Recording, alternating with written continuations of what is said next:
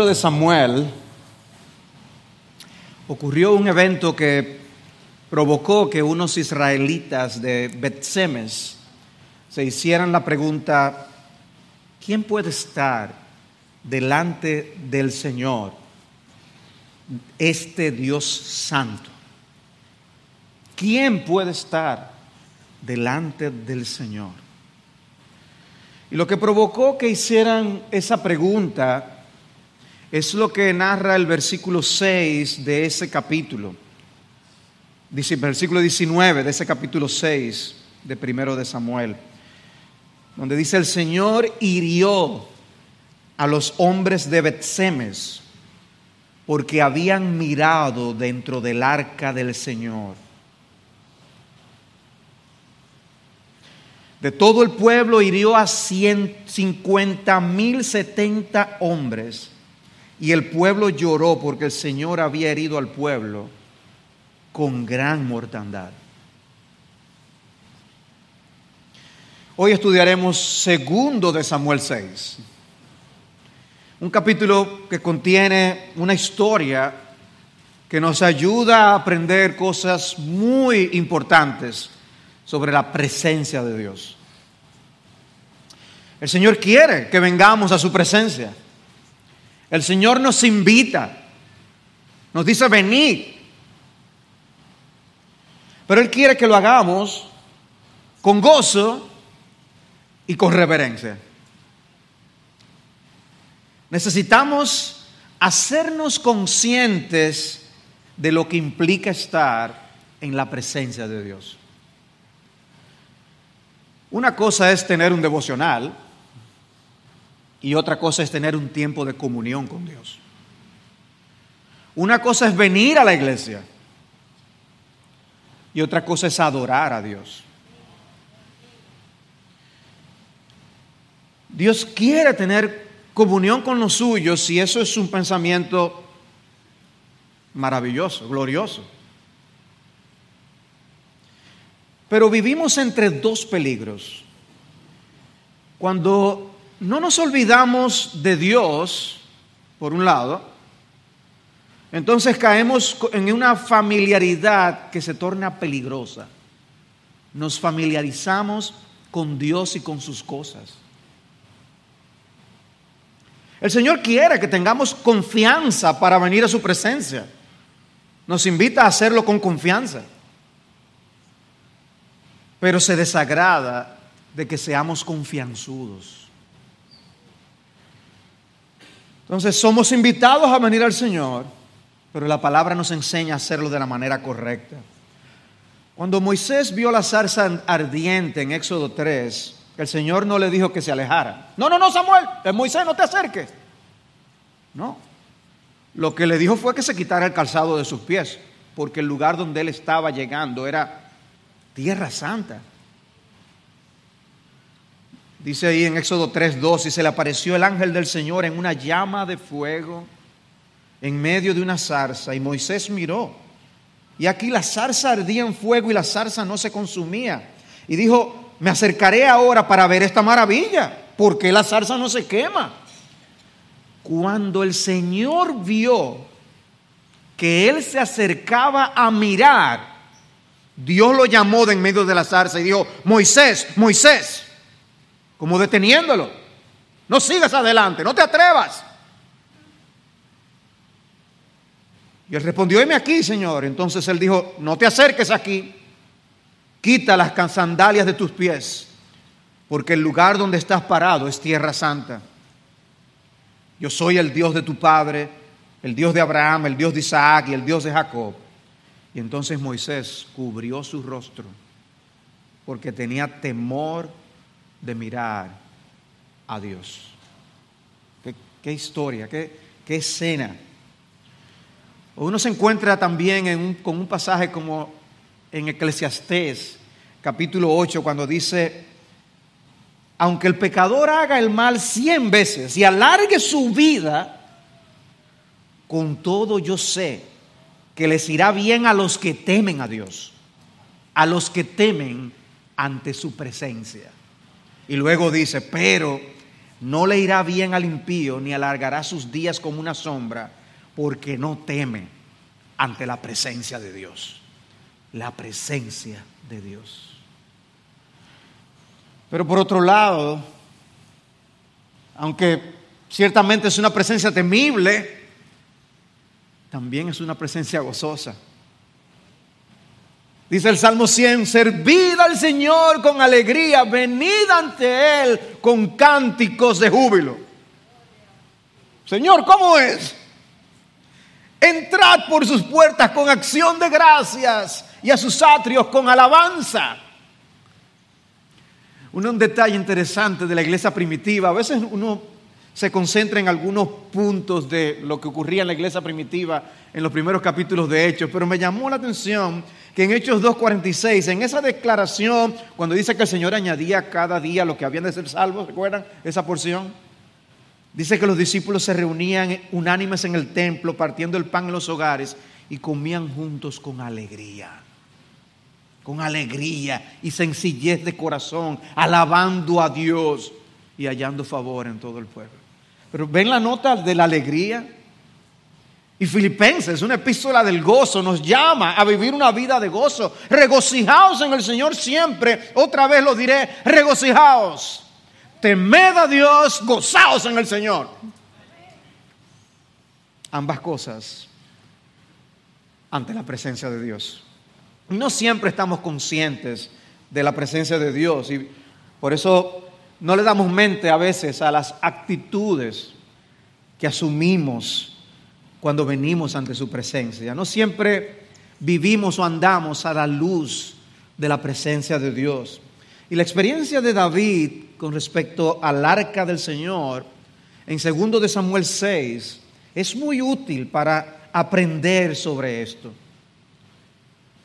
Y dado que el arca del pacto es central en esta historia que estaremos viendo hoy, eh, yo voy a desarrollar este tema con tres encabezados. Pero el primer encabezado es información relevante sobre el arca del pacto. Veremos información relevante sobre el arca del pacto, el primer intento de David de trasladar el arca y el segundo intento de David de trasladar el arca. Pero veamos en primer lugar información relevante sobre el arca del pacto, porque nosotros no, no vivimos en ese contexto en que vivió Israel. Y puede que haya cosas que no nos impacten de la historia si no entendemos el trasfondo. El gran diccionario enciclopédico de imágenes y símbolos de la Biblia, muy, muy bueno, en el acápite sobre el arca del pacto dice lo siguiente. El arca del pacto era una caja de madera recubierta de oro y con unos anillos a través de los cuales se introducían varas para su transporte.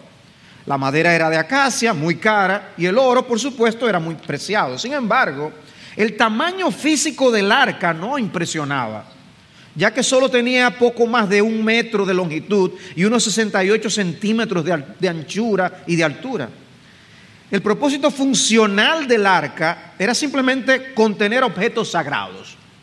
Sus diversos nombres, Arca del Pacto, Arca del Testimonio, son referencias al hecho de que las tablas de los diez mandamientos se colocaban en su interior. Otros artículos incluidos en el arca fueron una muestra del maná del desierto y la vara de Aarón que floreció. Aunque pequeño, este contenedor en forma de caja fue una de las imágenes más potentes de la presencia de Dios durante el primer periodo del Antiguo Testamento. En el tabernáculo, y cita un texto en Segundo de Reyes 19, se entendía que el arca era el trono o el estrado del trono de Dios. Y muchos entienden por eso que el arca también habla de que Dios es soberano y rey. Y por eso dice, Él reina y el arca es como el estrado de sus pies. Una imagen profunda.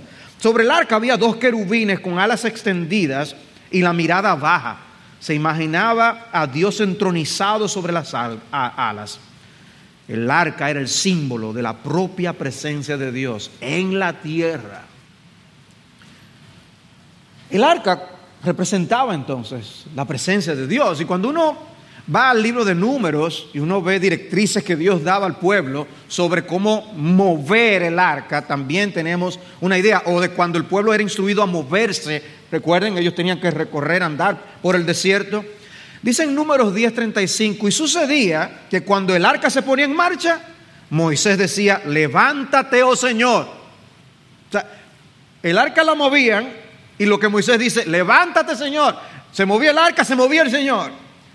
Dice, y sean dispersados tus enemigos, huyan de tu presencia los que te aborrecen. Y cuando el arca descansaba, él decía, vuelve, oh Señor, a los millares de millares de Israel. Hay una estrecha identificación del arca con la presencia de Dios.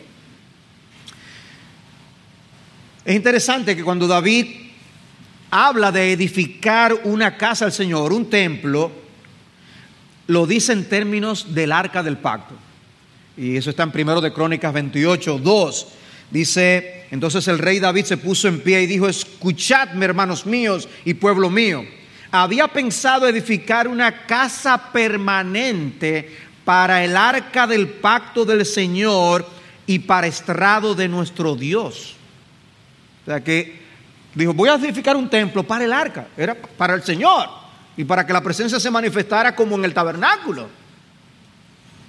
El arca recordaba al pueblo que Dios había puesto requisitos para acercarnos a Él.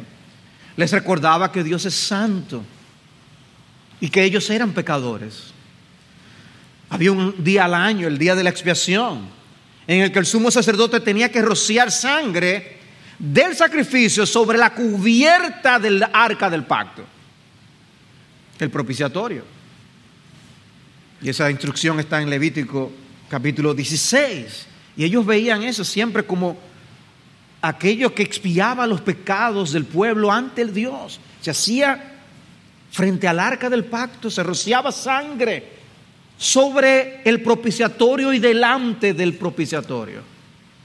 Porque recuerden que el arca del pacto estaba dentro del lugar santísimo. De manera que el, mensaje que daba el arca del pacto es, nunca, no era, no era, nunca se acerquen a mí, sino acérquense, pero en mis términos. Acérquense, por eso, recuerden, solamente podía entrar el sumo sacerdote al lugar santísimo. Y no cuando él quería, era una vez al año. Y en los términos que Dios había dicho. Sí, acérquense, pero cuidado. Otra cosa que recordaba el arca del pacto al pueblo era que Dios se había dado a conocer, que Dios había hablado. Por eso de manera específica las tablas de la ley se colocaban en, en esa arca, se guardaban en esa arca. Éxodo 25, 16, pondrás el arca en el arca el testimonio que yo te daré y pondrás el propiciatorio encima del arca y en el arca el testimonio que yo te daré. Y cuando Dios vuelve a dar las tablas de la ley en Deuteronomio 10, cuando vuelve a dar por segunda vez la ley, vuelve y le da instrucciones a Moisés, pon esa ley dentro del arca. El arca recordaba al pueblo, Dios es nuestro Señor. Y Él nos ha dado su palabra, Él nos ha dado instrucciones. Pero además de eso, ese lugar donde estaba el arca del pacto era un lugar de encuentro entre Moisés y Dios. Dice Éxodo 25, 21.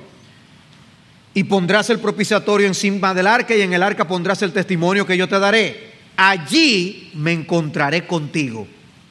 Y de sobre el propiciatorio, de entre los dos querubines que están sobre el arca del testimonio, te hablaré acerca de todo lo que he de darte por mandamiento para los hijos de Israel. Ustedes están viendo esto.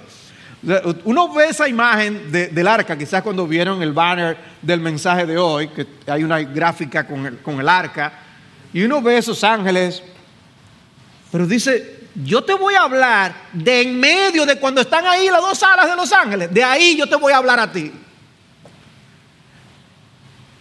¿Representaba el arca a Dios o no? y que Dios habla con su pueblo. Dios quiere tener comunión con su pueblo. Entonces, ¿por qué el deseo de David de traer el arca a Jerusalén? Bueno, si el arca representa la presencia de Dios y el hecho de que Dios habla con su pueblo, David quiere esa presencia en Jerusalén y David quiere tener esa presencia para consultar a Dios. Dice primero de Crónicas 13:3, hay textos paralelos en primero de Crónicas a la historia que leemos en segundo de Samuel 6. Dice, traigamos a nosotros el arca de nuestro Dios porque no la consultamos en los días de Saúl. Dice, hmm, en los días de Saúl esa arca estaba sin usar ahí, es como cuando nosotros tengamos Biblia, pero nunca la usemos. Podemos tener Biblia, podemos tenerla bien guardadita para que no le pase nada, ni se ensucie. Pero ¿cómo es que nos beneficiamos? Es con, es con la Biblia usada, es leyéndola, es poniéndola en el corazón.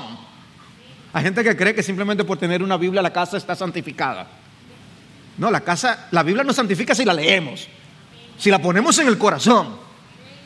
Bueno, dice David, yo quiero esa arca, pero para consultar a Dios. Y David está de esa manera distanciando el tipo de reino que él quiere tener con el tipo de reino que tenía Saúl.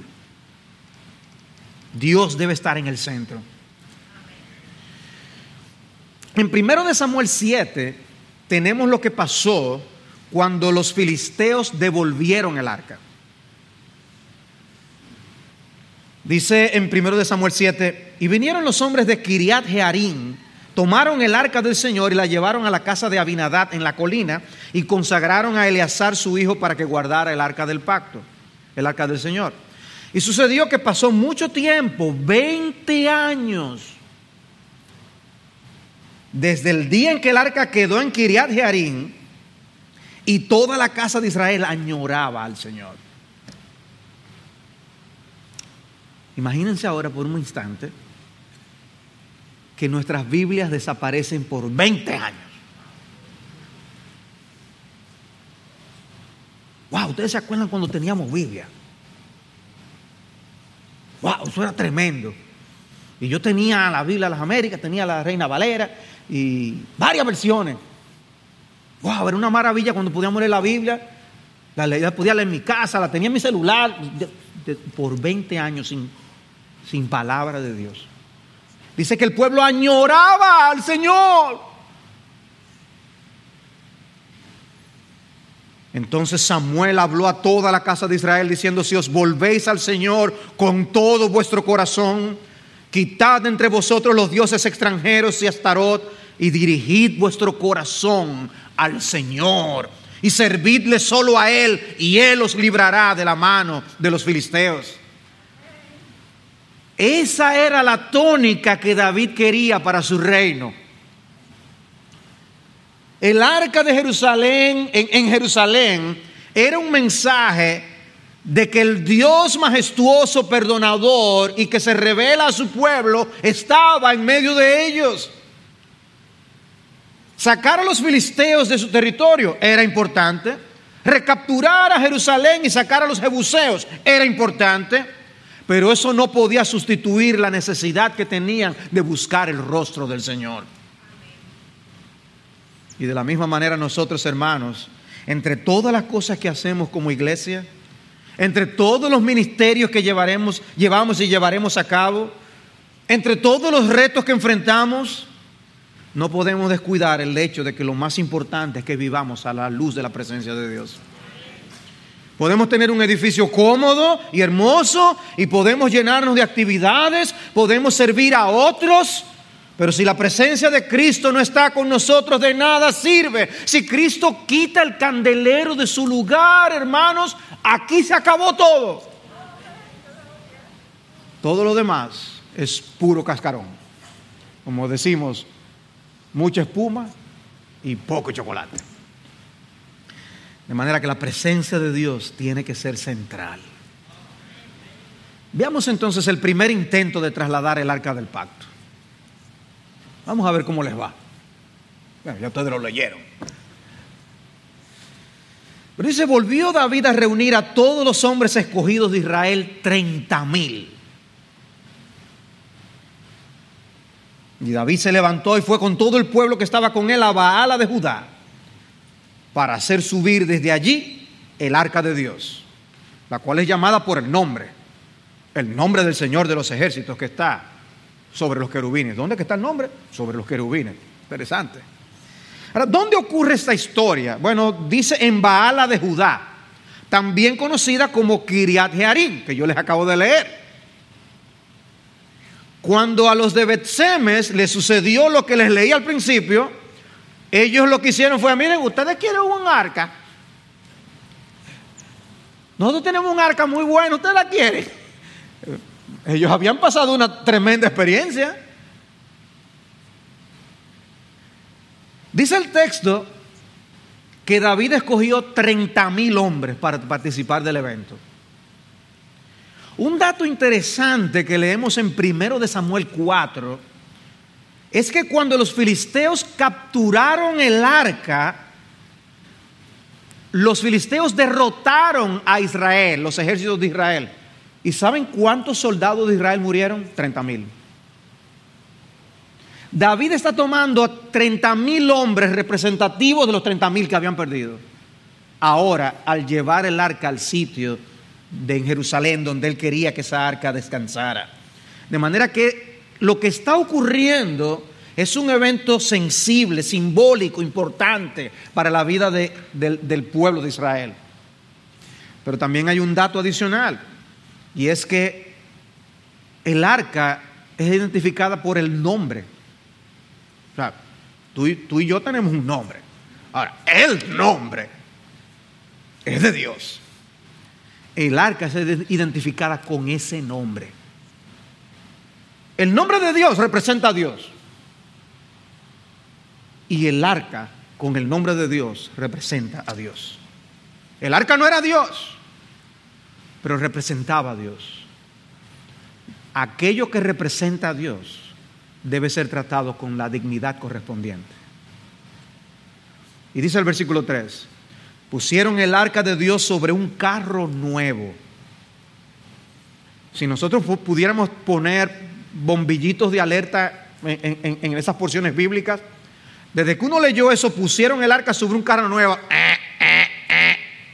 Cuidado, eso era lo que hacían los filisteos.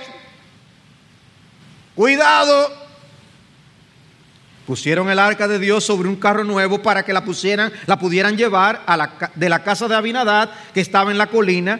Usa y Ahío, hijos de Abinadad, guiaban el carro nuevo. O sea, el arca estaba en la casa de Abinadad. Imagínense. O sea, si, ellos supieron después lo que le ocurrió en Betsemes por mirar lo que estaba en el arca, ustedes se imaginan a Abinadad tratando de controlar todas esas cosas en su casa. Juancito, te he dicho que no entres ahí, que no se te ocurra lo que puede pasar. Tú no sabes lo que le pasó a los de Betsemes. Y él tenía esa arca en su casa, viviendo con la presencia de Dios en su casa. Quizás se parece a lo que ocurre en tu casa, porque la presencia de Dios está contigo también, en tu casa. Pero vamos a seguir. Y dice, y lo llevaron con el arca de Dios de la casa de Abinadad, que estaba en la colina, y ahí yo iba delante del arca. Ahora, si ustedes leen el texto y se fijan, hay una cosa que no dice. Y es que no dice para dónde iba el arca.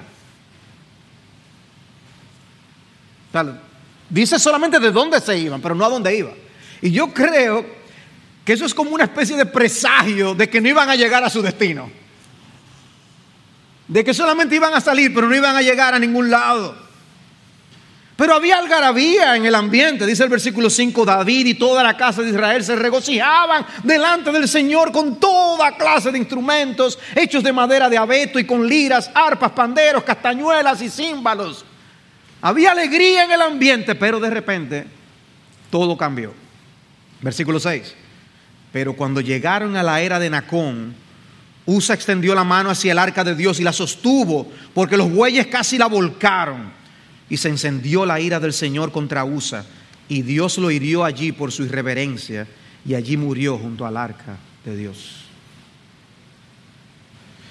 El comentarista Dale Davis narra lo sucedido en su lenguaje típico.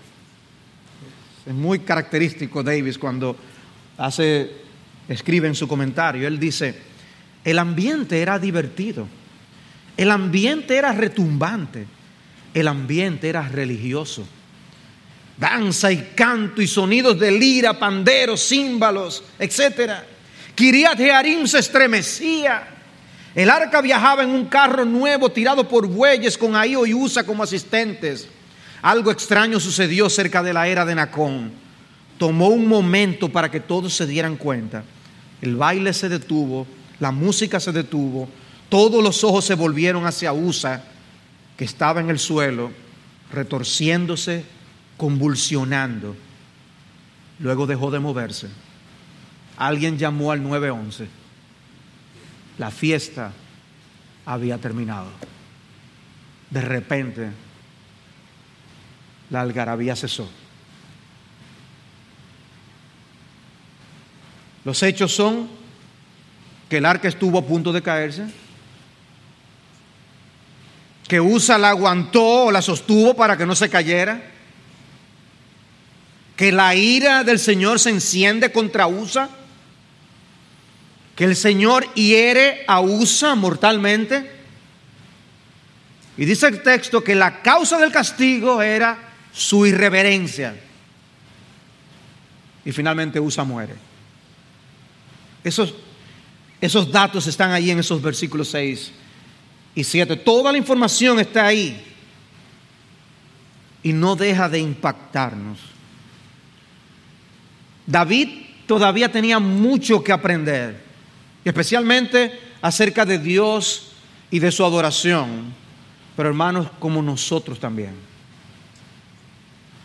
Quizás David nos recordó o desconocía lo que sucedió a los de Betsemes, como también a nosotros se nos olvida lo que sucedió con Ananías y Zafira en el Nuevo Testamento. Dios los mató. Usa se tomó una libertad que le costó la vida. Ahora, Dios no siempre actúa así. Gracias a Dios que Él no siempre actúa así. Pero no es porque no lo merezcamos, sino por lo que dice Lamentaciones 3 en el versículo 22. Por la misericordia de Jehová no hemos sido consumidos. Y lo, y lo leo de la Biblia Reina Valera. Por esa misericordia no hemos sido consumidos. Mientras cantábamos el himno de Santo es el Señor, este pensamiento vino a mi mente. ¿Cuántas veces yo he mirado dentro del arca como los de Betsemes? ¿Y cuántas veces yo he tocado el arca como hizo Usa? Y Dios en su misericordia no me ha quitado la vida. Pero eso que yo he, hecho, eso mismo has hecho tú también. Y Dios en su misericordia no nos ha quitado la vida. No nos merecemos otra cosa. Porque no hemos considerado la, la reverencia, la majestad, lo glorioso del carácter de nuestro Dios como corresponde.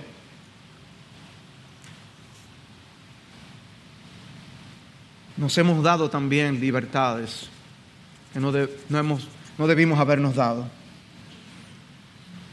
Lo grande es, y, algo que muestra más también nuestra pecaminosidad, es que nosotros somos capaces hasta de criticar lo que Dios hace.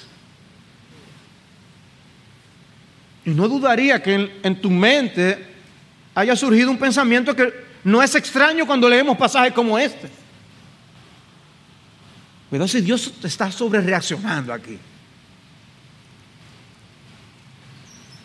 Dice el versículo 8, entonces David se enojó porque el Señor había estallado en ira contra Usa y llamó a aquel lugar Pérez Usa hasta el día de hoy.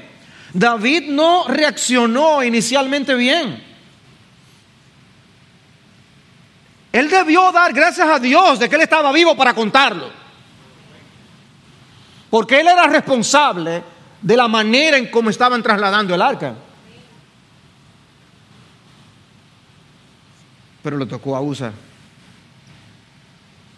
En el capítulo 5 vimos a David derrotando a los filisteos y el verbo que se usa para describir es el mismo que aparece aquí en este texto. En 2 de Samuel 5:20, cito de la Reina Valera, dice, y vino David a Baal Perasín y allí los venció David y dijo, quebrantó Jehová a mis enemigos. Y es la palabra que se usa aquí con respecto a Usa. Quebrantó Dios a Usa. Pero es Usa, ese es el lugar del quebrantamiento de Usa. Tiene la idea de golpear, herir, romper a alguien. En el 5, Dios quebranta a los filisteos. En el 6, Dios quebranta a uno de los de su pueblo. La santidad de Dios puede ser letal tanto para los paganos como para los de su pueblo. Y Usa tenía la mejor de las intenciones. David tenía la mejor de las intenciones. No podemos juzgar sus intenciones. El problema es que las buenas intenciones no son un sustituto para la obediencia. Y Dios quiere nuestra obediencia. Dios quiere que hagamos las cosas en sus términos. El Señor había dado instrucciones muy específicas con respecto al arca. Dice números 4, 5, cuando el campamento se traslade, Aarón y sus hijos entrarán y quitarán el velo de separación. Había un, el velo, ¿recuerdan el velo que separaba el lugar santo del lugar santísimo? Dice que Aarón y sus hijos eran los que podían entrar, quitar el velo que separaba el lugar santo del lugar santísimo, dice, y con él cubrirán el arca del testimonio.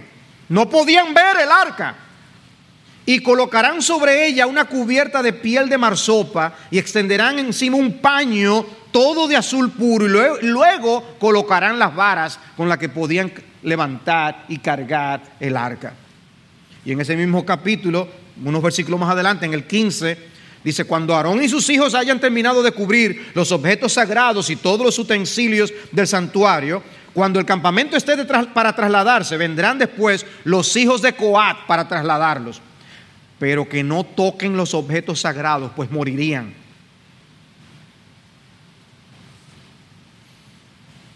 Había un riesgo. Y luego dice en el versículo 18, no permitáis que la tribu de las familias de los cuatitas sea cortada dentro de los levitas. En otras palabras, asegúrense que ellos sean obedientes para que no sean cortados esa, esa, esa familia de la tribu, para que Dios no le quite la vida. Esto haréis con ellos para que vivan y no perezcan cuando se acerquen, a, se acerquen a los objetos santísimos. Aarón y sus hijos entrarán y señalarán cada uno de ellos su trabajo y su carga, pero no entrarán ni por un momento a ver los objetos sagrados para que no mueran. Muy específicas instrucciones. Solo los levitas podían transportar el arca, nunca debían tocarla. Tenían por eso unas argollas esa arca para poder poner las varas y poder cargarla pero debía estar cubierta, no la podían ver. Dios es santo, amados hermanos. ¿Ustedes recuerdan en Éxodo 19 cuando Dios se manifestó al pueblo? Que dice que Dios puso límites, bordes, para que el pueblo no cruzara.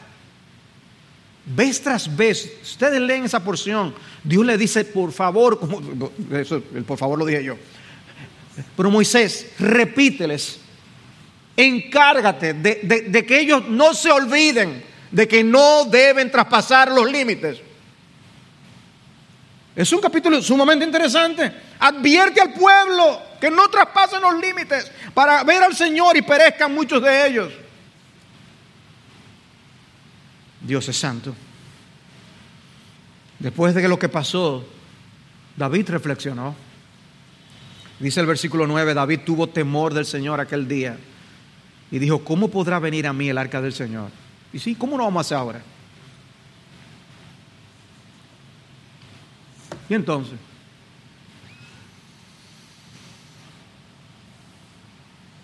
y por eso les digo, hermano, que yo no puedo leer esa historia y dejar de ver los atrevimientos que tantas veces cometemos nosotros, lo trivialmente que tratamos cosas sagradas de Dios.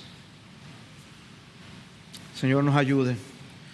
Pero esta parte termina con David haciendo llevar el arca a la casa de Obededón. ¿Ustedes se imaginan? Eh, familia fulano. Eh, eh, ¿Ustedes recuerdan el arca que tocó Usa y, y murió? Vamos a llevar el arca para tu casa.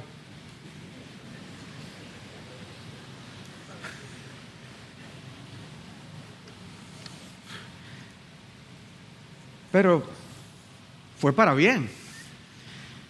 Dice David, versículo 10, no quiso trasladar el arca del Señor con él a la ciudad de David, sino que la hizo llevar a la casa de Obededón Geteo.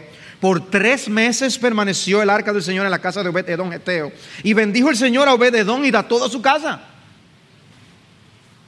No dice cómo fue que Dios lo bendijo, pero le fue, les fue muy bien. El primer día era... Pasaban por ahí cerca. El segundo día, estamos vivos todavía.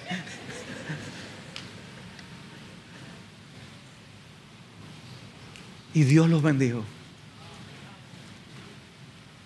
Miserables, pecadores del polvo, bendecidos por un Dios santo. ¿No es eso lo que Dios hace aquí? Ahora, cuando David se enteró de eso, no, pero yo quiero esa bendición para mí. Y eso nos lleva a ver el segundo intento de trasladar el arca del pacto. Versículo 12. Y se dio aviso al rey David diciéndole, el Señor ha bendecido la casa de Obededón y todo lo que le pertenece a causa del arca de Dios. Entonces David fue y con alegría hizo subir el arca de Dios de la casa de Obededón a la ciudad de David. Ahora sí se dice a dónde iba. David toma la intención, la decisión de nuevamente llevarse el arca para Jerusalén. ¿Es que acaso se le había olvidado lo que pasó? No, yo creo que fue que él reflexionó. Y dijo, pero ahora vamos a hacerlo bien. Vamos a hacer las cosas como deben ser. Vio la bendición de Obededón y dice, y lo puso a reflexionar. Vamos a hacer las cosas como Dios dice. En primero de Crónicas 15 tenemos un texto paralelo de nuestra historia. Y dice, y David hizo para sí casas en la ciudad de David y preparó un lugar para el arca de Dios y levantó una tienda para ella.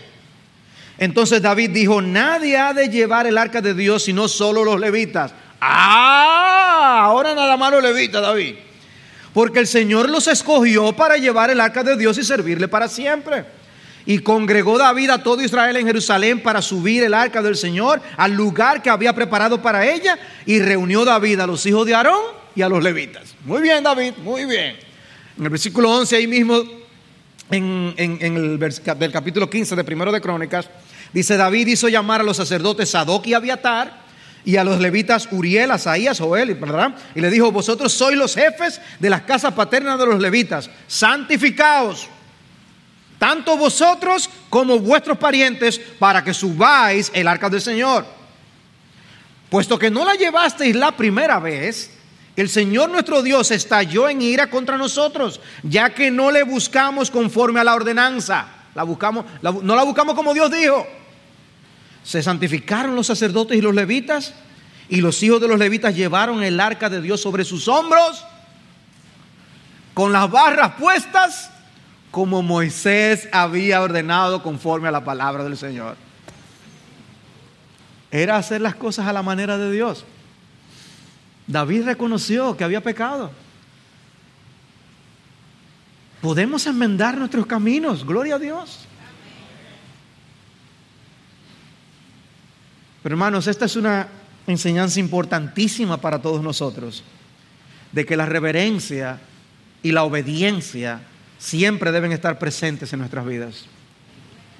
Nuestras vidas deben siempre considerar qué piensa Dios sobre las cosas, por encima de qué pensamos nosotros y qué nos gusta. O sea que las cosas no las debemos hacer porque funcionan, amados hermanos, sino para la gloria de Dios como Dios quiere. ¿Cómo tú tratas la adoración a Dios? ¿Cómo, cómo tú abordas venir al culto de adoración? ¿Tú te haces consciente de a quién tú vienes a adorar? ¿La palabra de quién tú vienes a escuchar? ¿Te haces consciente y preparas tu corazón previamente? Por eso David le dice, santificados. Nos recordamos a nosotros mismos, yo voy a encontrarme con mi Dios. Mi Dios me va a hablar hoy en su casa. Volviendo a 2 de Samuel 6, versículo 13. Y sucedió que cuando los portadores del arca del Señor habían andado seis pasos, seis pasos.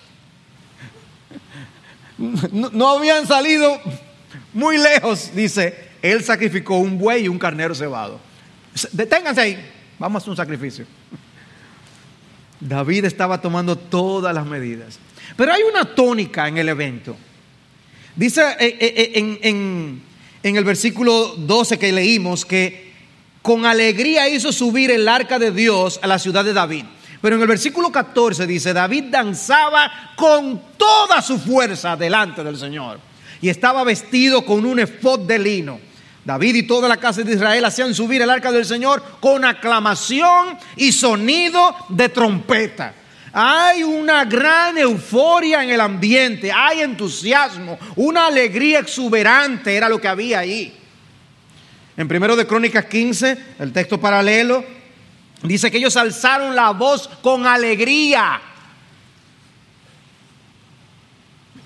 ¿Qué ustedes entienden por alzaron?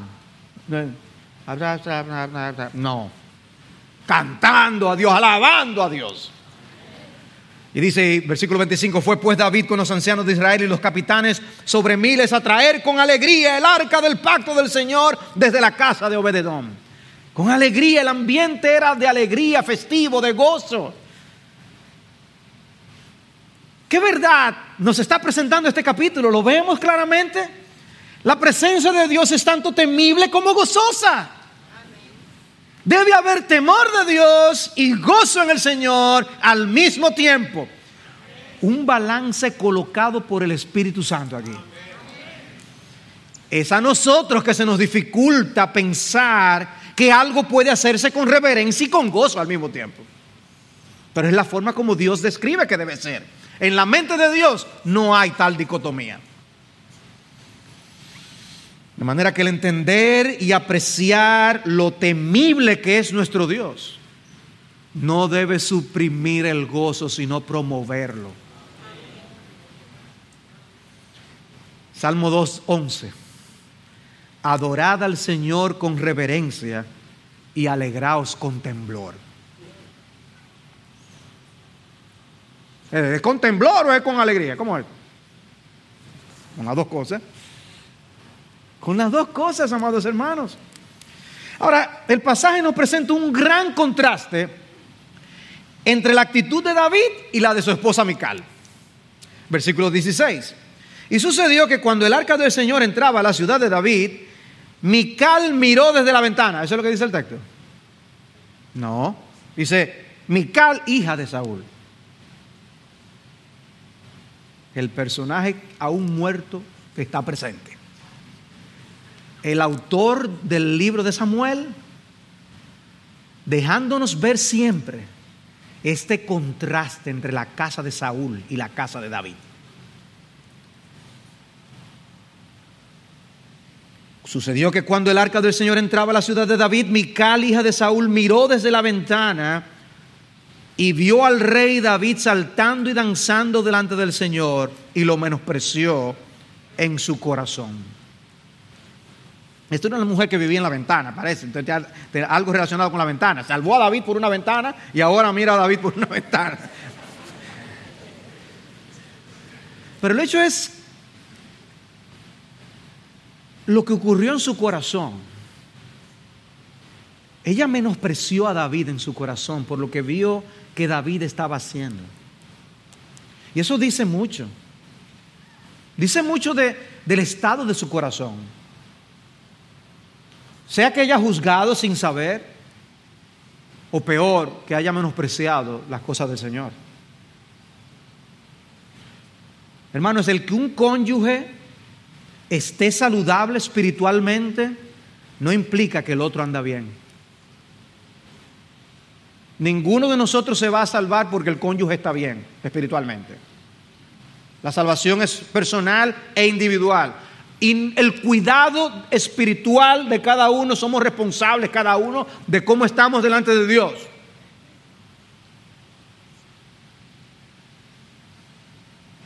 El narrador de la historia volverá a hablarnos de Mical antes de concluir el capítulo.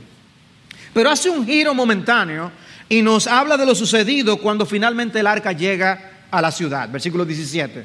Metieron el arca del Señor y la colocaron en su lugar dentro de la tienda que David había levantado para ella. Y David ofreció holocaustos y ofrendas de paz delante del Señor. Cuando David terminó de ofrecer el holocausto y las ofrendas de paz, bendijo al pueblo en el nombre del Señor de los ejércitos.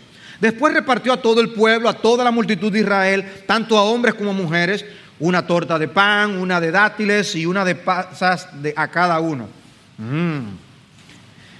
Entonces todo el pueblo se fue, cada uno a su casa. David aprovecha, hace sacrificios y dice que en esos sacrificios, por lo que leemos en Crónicas, participaron los sacerdotes Sadoc y Abiatar. David está reconociendo la santidad de Dios y está reconociendo el pecado del pueblo. Hay que hacer expiación, hay que hacer sacrificios. Pero en lugar de la historia terminar con esa nota, y el pueblo cada quien se fue para su casa, lo que hace es volver a enfocarnos la cámara a Mical. Y nos muestra unas palabras donde vemos a Mical hablando de manera sarcástica a David. Versículo 20, pero al regresar David para bendecir su casa, Mical, hija de Saúl, y enfatiza otra vez, la hija de Saúl, salió al encuentro de David y le dijo, ¿cómo se ha distinguido hoy el rey de Israel? Qué bien. Se descubrió hoy ante los ojos de las criadas, de su siervo, como se descubriría sin decoro un insensato.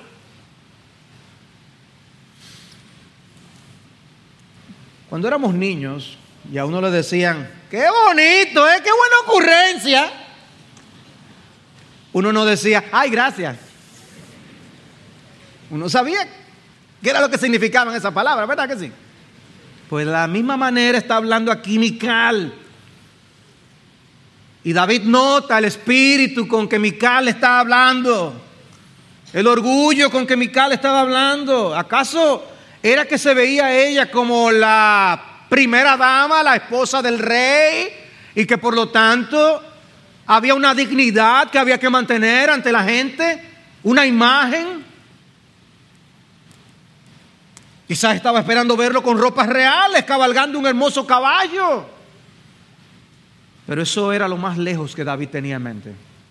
Y David le responde, versículo 21. Y David dijo a Mical, eso fue delante del Señor. Lo que yo hice fue delante del Señor, que me escogió en preferencia a tu padre y a toda tu casa para constituirme por príncipe sobre el pueblo del Señor, sobre Israel. Por tanto lo celebraré delante del Señor. David se vio delante del Señor. Y dice, y aún seré menos estimado que esto yo estoy dispuesto a rebajarme más todavía. Y seré humillado ante mis propios ojos, pero con las criadas de quienes has hablado, ante ellas seré honrado. David está diciendo que la razón principal de lo que él estaba haciendo era el Señor.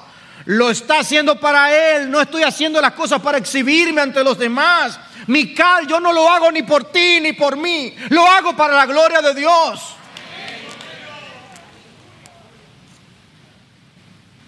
aún seré menos estimado que esto. David se está viendo como un siervo de Dios, más que como un rey de la gente. El mismo David dice en el Salmo 68.3, pero alégrense los justos, regocíjense delante de Dios, sí, que rebosen de alegría, cantad a Dios, cantad alabanzas a su nombre, abrid paso al que cabalga por los desiertos, cuyo nombre es el Señor, regocijaos delante de Él. El Señor está llegando, por así decirlo, su presencia en Jerusalén. Él se veía delante de Dios. Hermanos, no es el privilegio más grande que nosotros podemos tener conocer a Dios. Por eso es que dice Jeremías, no se gloría el sabio en su sabiduría, ni se gloría el poderoso en su poder, ni el rico en su riqueza. Mas el que se gloríe, gloríese de esto, de que me entiende y me conoce, pues yo soy el Señor, que hago misericordia, derecho y justicia en la tierra, porque en estas cosas me complazco, declara el Señor. No te emociones tanto con las cosas de este mundo, emocionate con el Señor.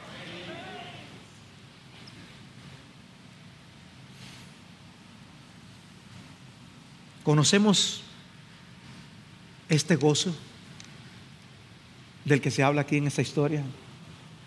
¿Vivimos en ese gozo del Señor? O que el Señor nos ayude a, ser un pueblo caracterizado por gloriarse en Cristo.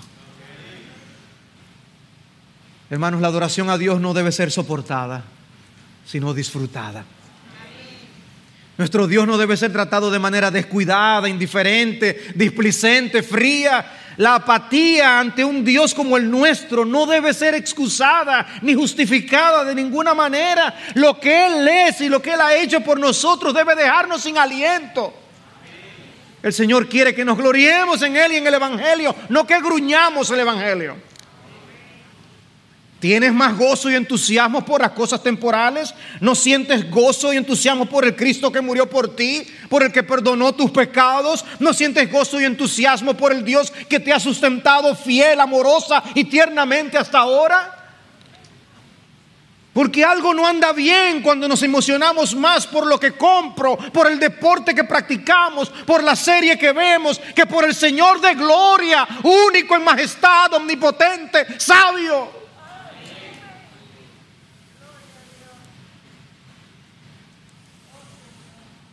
Gozar de Él por siempre, como dice el catecismo. Ah, la religión del corazón. Sobre toda cosa guardada, guarda tu corazón y guárdaselo para el Señor.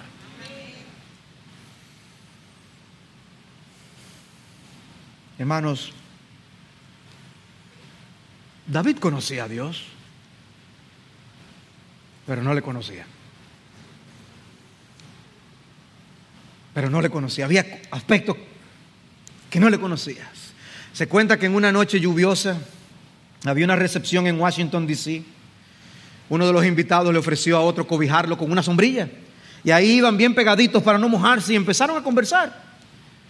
Y en medio de la conversación, el que está siendo ayudado expresa su opinión con respecto al general Ulysses Grant, un héroe de la guerra civil norteamericana.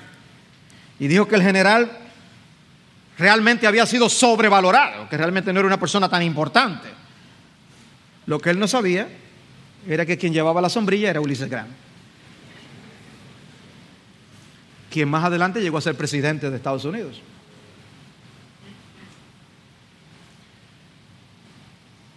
Cuidado, si aún estando aquí, todavía tú no conoces a Dios como debes.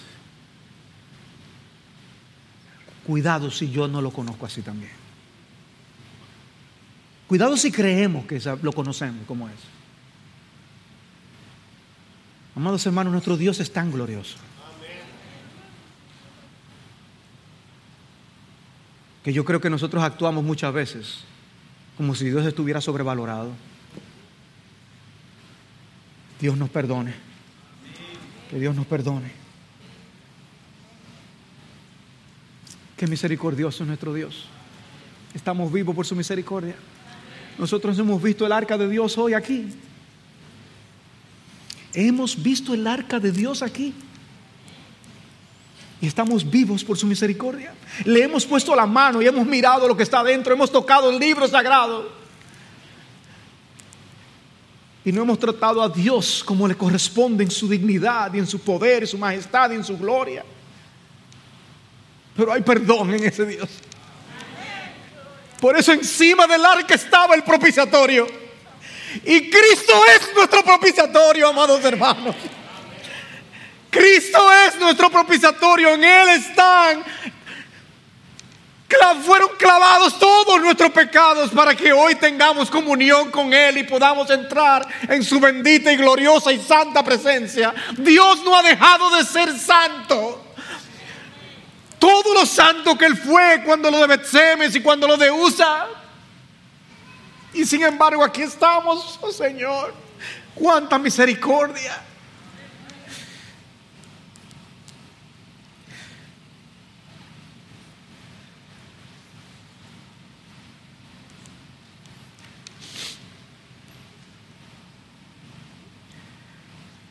Juan se recostaba del pecho de Jesús y se perdió como muerto cuando lo vio en su gloria. Realmente conocemos al Señor. Pero mi amigo, si tú estás aquí sin Jesucristo, si tú no has confiado en Cristo para la salvación de tu alma, permíteme decirte que viene un día cuando ese Jesús